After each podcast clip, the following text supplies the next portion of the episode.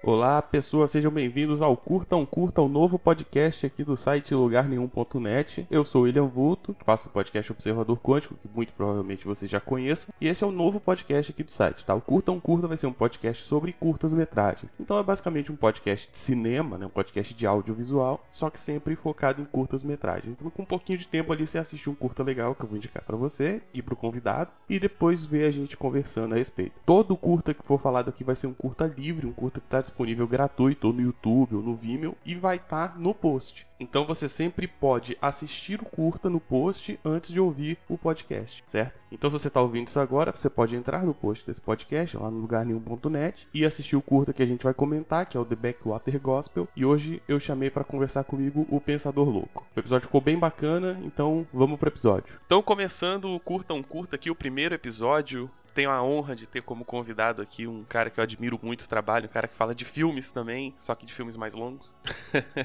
uh, Pensador Louco, cara. E aí, como é que você tá? Cara, a honra é toda minha, assim. É, é, é, sempre uma honra participar de qualquer gravação com você, mestre Vulto.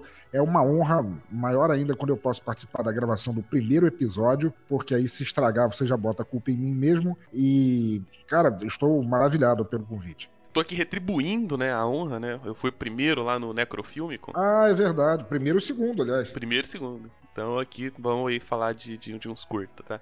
escolhi uns curtas meio bad vibes, terrorzão, umas coisas, ou, ou psicodelias da vida, né? Então hoje, para começar nosso primeiro episódio aqui, a gente vai falar de Backwater Gospel, um curta aí da galera da Workshop Animation, né? É um curta meio trevoso aí, né? Quer fazer um resumão pra gente? É, ele é trevoso, mas ao mesmo tempo ele é tão graficamente bonito. Ele é uma animação, é claro. É, ele é tão gráfica, esteticamente bonito. Ele é lindo de se assistir que vo você esquece o quão imerso em trevas ele é assim, porque ele é simplesmente embasbacante de você assistir. Mas basicamente ele se passa numa, numa cidade é, desconhecida, uma cidade, um vilarejo, uma vilinha se é que se pode chamar assim, largada ao Deus dará, onde uma situação de pobreza parece que ameaça tudo e todos. E pelo que dá a entender, há uma, uma lenda, uma premissa meio. um mau augúrio de que um Undertaker, um coveiro, quando ele chega na cidade, ou ele chega para alguém, é como se ele soubesse antecipadamente que a pessoa iria morrer. Então ninguém gosta da chegada dele. Sim, sim. É, não, essa figura do, do Undertaker é uma figura quase mitológica, né? Porque ele tem uma uhum. música que o cara canta e tal. E aí sim, tem essa sim. coisa de que ele traz a morte. Né? É, o, o, o curta ele já. É, ele traz. Ele é tanto o anúncio da morte, porque se ele tá presente alguém vai morrer, e mesmo ele não sendo o causador, a presença dele já simboliza de que vai dar ruim em algum momento, né? Isso aí. Tanto, antes de começar a, a parte principal, tem uma cena de um cara meio que fugindo dele, né? O cara tá em cima de um poste.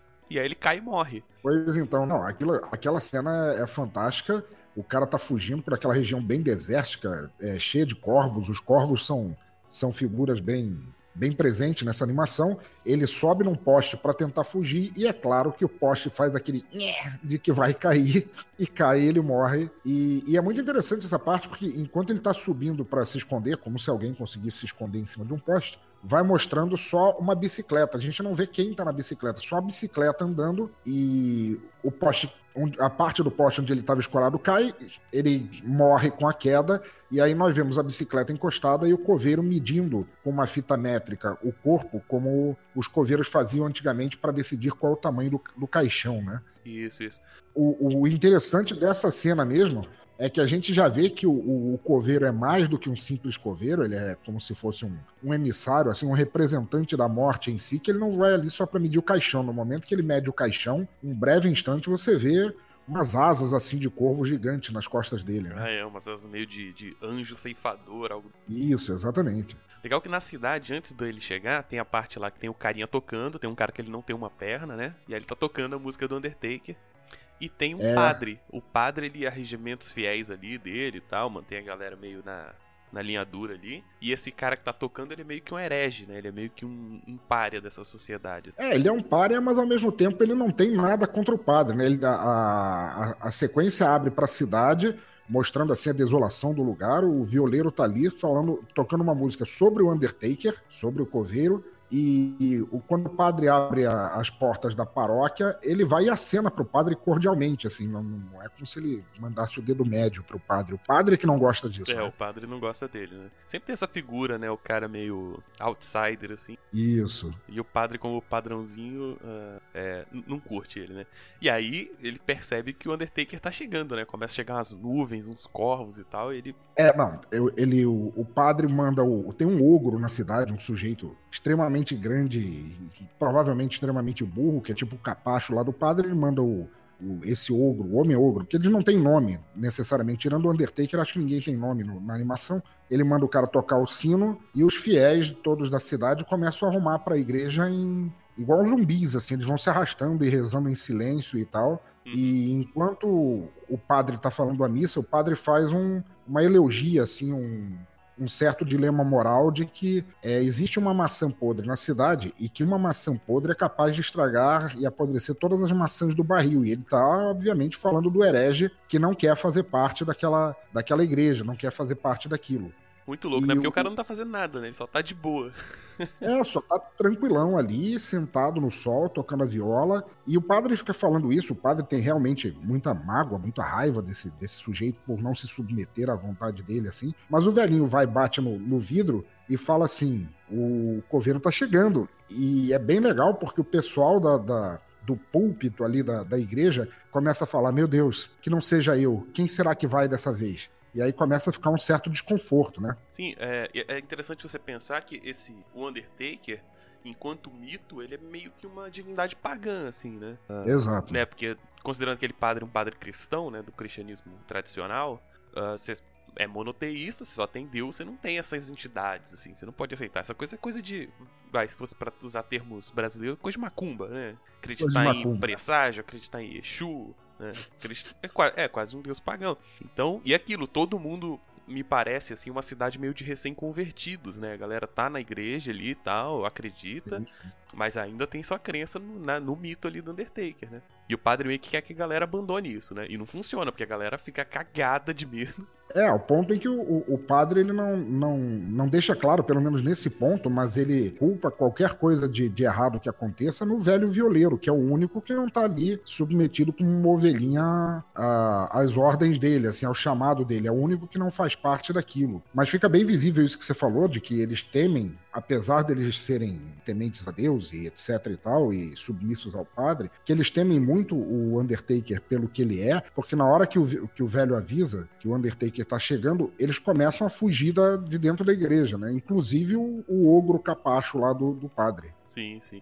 E aí o que, que o Undertaker faz quando ele chega na cidade? O Undertaker chega e ele senta ali no, no que seria o coreto da cidade, né? O ponto central da cidade, ele fica sentado paradinho ali. Ele fica, cara, isso é muito foda, assim. Aí ele para ali e durante sete dias ele fica, né? Eu acho que alguém comenta depois Exatamente, que é sete dias. Sete dias. E a galera é. toda trancada dentro de casa, enlouquecendo, e várias cenas, assim, mostrando a galera arranhando parede com a unha. Galera. É, o pessoal tem... escreve na parede quem será que ele vai levar. É, tem, tem um brother tem alguns... bebendo. Tem um momento. Tem um momento em que. Tem alguns momentos durante esse, esses sete dias em que aparece uma imagem da crucificação. Eu não sei se você notou, mas um, um Jesus todo ressequido, que nem é ressequido o povo da cidade, assim, quase como se fosse uma múmia crucificada. Ela fica pulsando uhum. por alguns segundos. Você, você reparou nisso? Reparei, reparei. Dá uns flashes assim, né?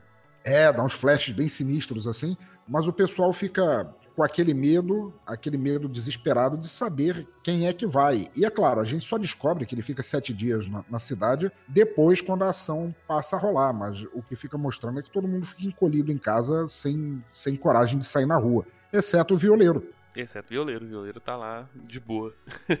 Como sempre, né? Bom, e aí o, o, a galera volta pra igreja, né? Uh, eles, ficam, eles estão com medo ali, mas meio que não tá acontecendo nada, né? O Undertaker só tá Exato. ali parado e a galera volta pra igreja. E aí o padre é, o, vai o dar padre, o sermão dele, né? O padre, sem ter a presença do ogro, ele mesmo toca os sinos, e aí o ogro não é tão. Ele é cagado do Undertaker, mas acho que ele é igualmente cagado do padre. Ele fala, tem que ir, e eles vão lá pra igreja, e o Undertaker sem se mexer, e aí o padre faz o sermão dele. Como é que é o sermão dele? Bom, basicamente ele vai dizer que o Undertaker tá ali por causa do herege, né? Do, do maluquinho, né? E aí eles começa a ter, rolar uma parada meio de ódio, assim, né? É, o, o, padre pega a Bíblia e fala: Eu tenho a palavra do Senhor em minhas mãos, e nós devemos destruir aquela maçã podre. Ele faz uma. Como é que faz? Ele faz uma. Como se fosse uma parábola. É, não, mas não é um chamado. Ele usa algo como se fosse uma parábola da Bíblia, mas não é uma parábola da Bíblia. Que ele fala que o Senhor está no testando. Nós estamos aqui há sete dias, aí ele fala do, dos sete dias, e estamos, te, estamos todos atormentados porque o, o infiel recusa o nosso Senhor. Quanto tempo a gente tem que sofrer? O Senhor quer que a gente destrua a maçã podre. Vocês têm que destruir a maçã podre. Aí o povo fica com sangue no zoio e parte para cima do violeiro. E vai lá para linchar o cara, né? Exatamente. Bom, aí rola uma cena de linchamento tensa, né? A galera começa a jogar pedra nele, até que o grandão lá dá uma esmaga a cabeça dele com a pedrona gigante. Essa parte do linchamento eu achei bastante acho que uma das partes centrais do que, do que eu mais gostei, assim, desse. Porque ele usa, o padre usa. Estão todos parados, o, o, violeiro caiu, ele tem. Ele é manco, né? Ele só tem uma perna, tem uma então perna, ele, ele, tropeça, cai o pessoal começa a estar com as pedras na mão, mas não é até o padre dizer é, que atire a primeira pedra aquele que nunca pecou, que eles começam a atirar, quando deveria ser o contrário, como na parábola lá de Jesus Cristo com Maria Madalena, na verdade, quando o padre fala isso, aí é que chove-lhe pedra no cara. Pois é, né? Uma coisa meio. Esse amor cristão, né, cara? Esse amor cristão. Olha só. Vamos apedrejar a todos em nome de Jesus. Aí quando, e quando ele morre, ele fica meio no formato de crucificado, né? Assim, na posição. Fica com a cabeça, com a cabeça esmagada. Com a pedra no lugar da cabeça. Isso. Até a coroa, assim, de, de, de, espinhos parece formado pelo splash do sangue que ficou em volta da pedra, né? Muito bom. Muito tenso. Quer dizer, muito, muito bom. Não, não entendo mal Muito ouvinte, bom artisticamente, bom, né, cara? Isso.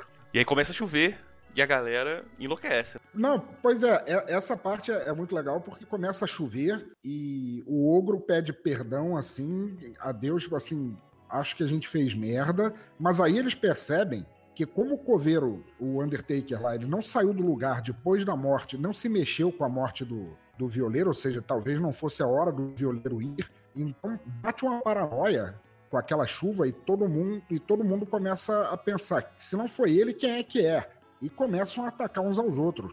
E aí é gore pra todo lado, é gente arrancando cabeça, é gente rasgando os outros no meio, tem uma pessoa no, matando a outra na dentada, tem gente arrancando as costelas do outro na mão, é forcado. É.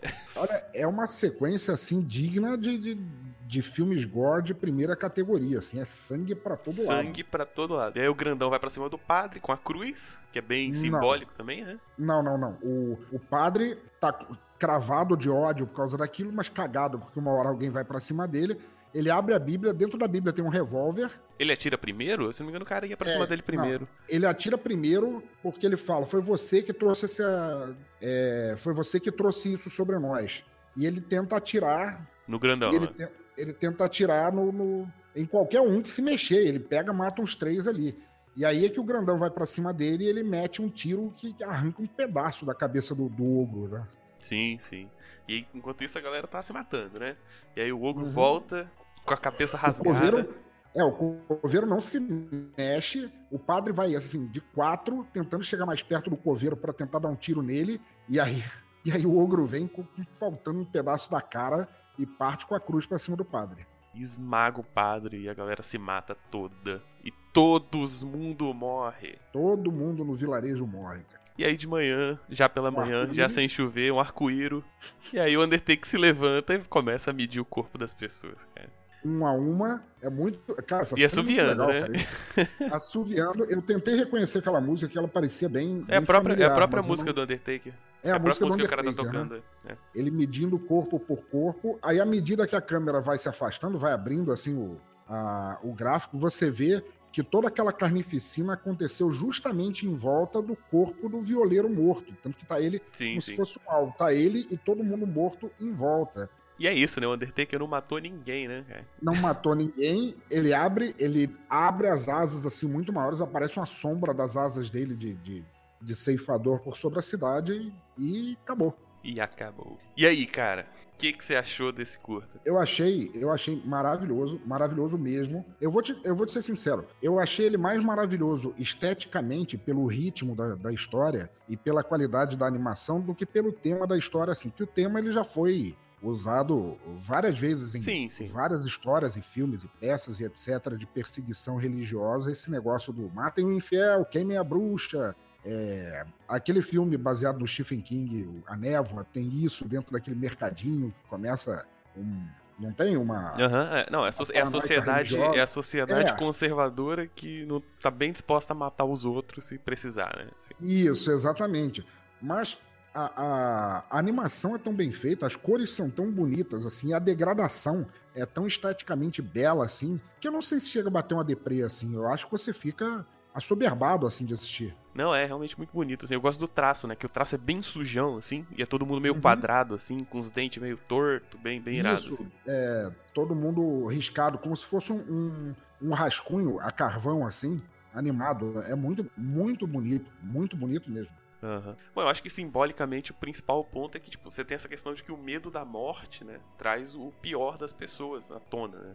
Isso, o medo da morte quando. É, primeiro, eu, eu acho que é uma, é uma questão interessante que ele levanta: é que, primeiro, as pessoas temem a morte e acham que, se apegando a Deus, que a morte não vai tocá-las. Depois, quando isso parece não ser o suficiente, eles pegam aqueles que não são tementes a Deus para culpar do porquê que eles não foram, porquê que a morte pode tocá-los apesar deles serem tementes a Deus. E depois, quando tudo mais falha, parte para o bom e velho cada um por si, leva ele, não leva eu, e a sociedade entra em colapso, de certa maneira, né? Não, totalmente, cara, totalmente.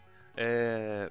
Assim, esses temas eles já aparecem em vários lugares, assim, uma parada puta inovadora, assim, mas eu acho que a execução é muito boa, né? A execução faz funcionar perfeitamente, assim. Maravilhosa. E aí você tem. E aí você fica nessa dicotomia, assim, mas afinal, o que, que o Undertaker faz, né? Ele, então. ele chega nos lugares, espera as pessoas ficar louca. pois então, é, é, uma coisa interessante. Acho, acho que esse ponto foi porra, importante pra cacete que você. Pode falar cacete, palavrão aqui? Pode, claro. Pô, você me conhece, é... bicho.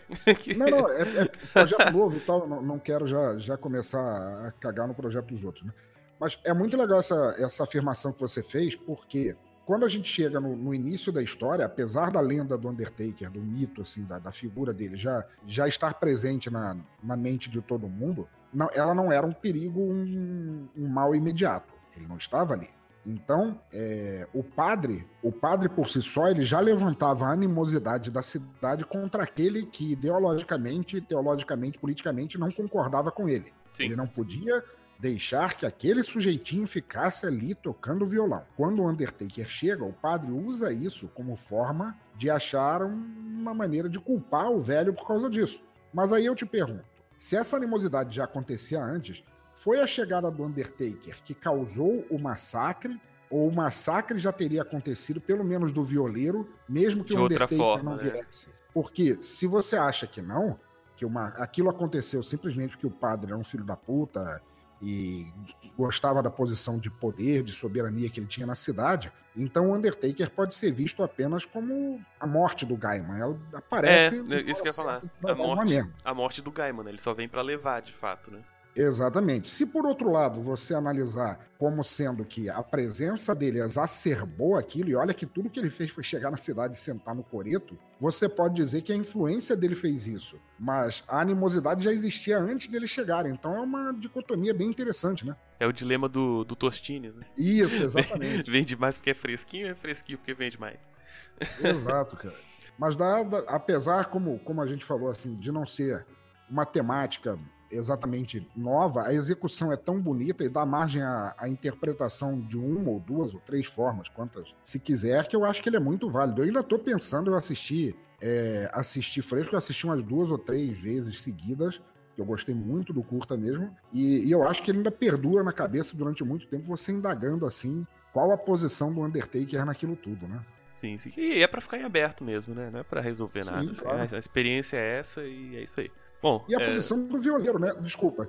E, e, e a posição do, do, violeiro também. Porque o violeiro na, é, era apenas o cara cuidando da própria vida. Ele estava ali, não fazia mal para ninguém. Ele demonstrou cordialidade para o padre que odiava ele.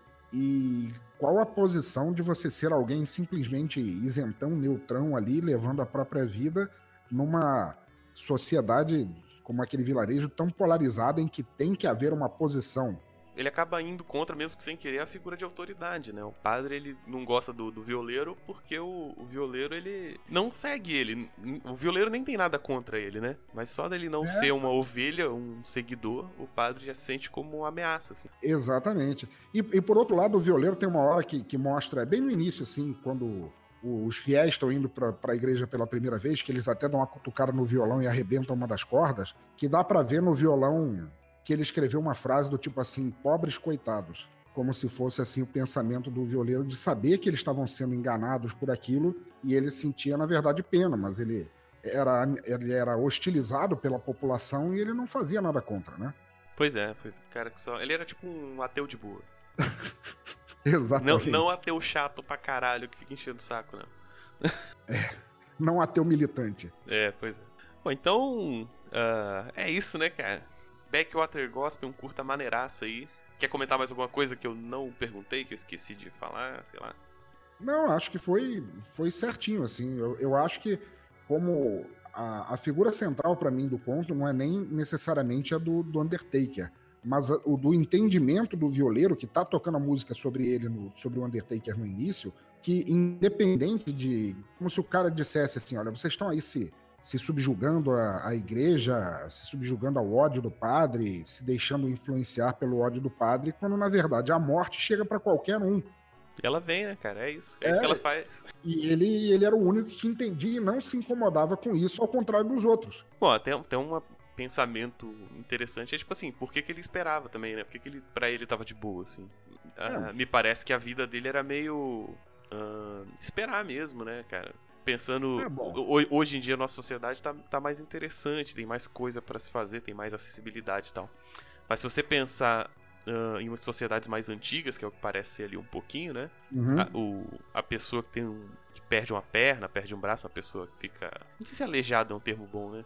A fica. Pessoa, limitado. Fica limitado, acaba ficando sem uh, utilidade social, né? Vai ficar é, esperando a morte chegar, de fato. Né? É, eu não tive, eu não tive realmente como notar em todos assim, mas eu acho que ele era tipo um ancião. Ele pareceu a pessoa mais velha, mais castigada, um mendigo. E eu acho que ele estava justamente a esmo ali, porque ninguém dava abrigo, emprego, amizade, etc. para ele por causa do padre. E tudo em volta do lugar, pelo que aparenta, era um deserto terrível. Então não tinha muito o que fazer, né? Ele estava ali esperando porque tinha que esperar, porque a vida segue, né? Exato, exato. Então, pensador, é... faz o jabá do necrofílmico aí pra gente. Pois então, eu cometo o Teatro Escuro do Pensador Louco, um site com quatro podcasts, entre eles o Necrofílmico. O Necrofílmico, ele visa analisar e recomendar e dizer por que numa conversa informal, é, filmes que são desconhecidos do grande público brasileiro, ou que às vezes sequer foram lançados no, no Brasil e que não necessariamente pela estranheza, mas pelo jeito diferente, cinema diferente de apresentar do que passa nos cinemas hoje em dia, talvez você pudesse gostar de ver. E você pode encontrar tudo isso em bladobladoblado.pensadorlouco.com. Isso aí, ouve lá porque é muito foda. Bom, então é isso, vamos ficando por aqui. Uh, esse podcast novo aí, uh, essa primeira gravação é bem experimental, como todo, acho que todo episódio piloto é, né? Então se você tá ouvindo isso é porque deu certo. Abraço, valeu. Abraço.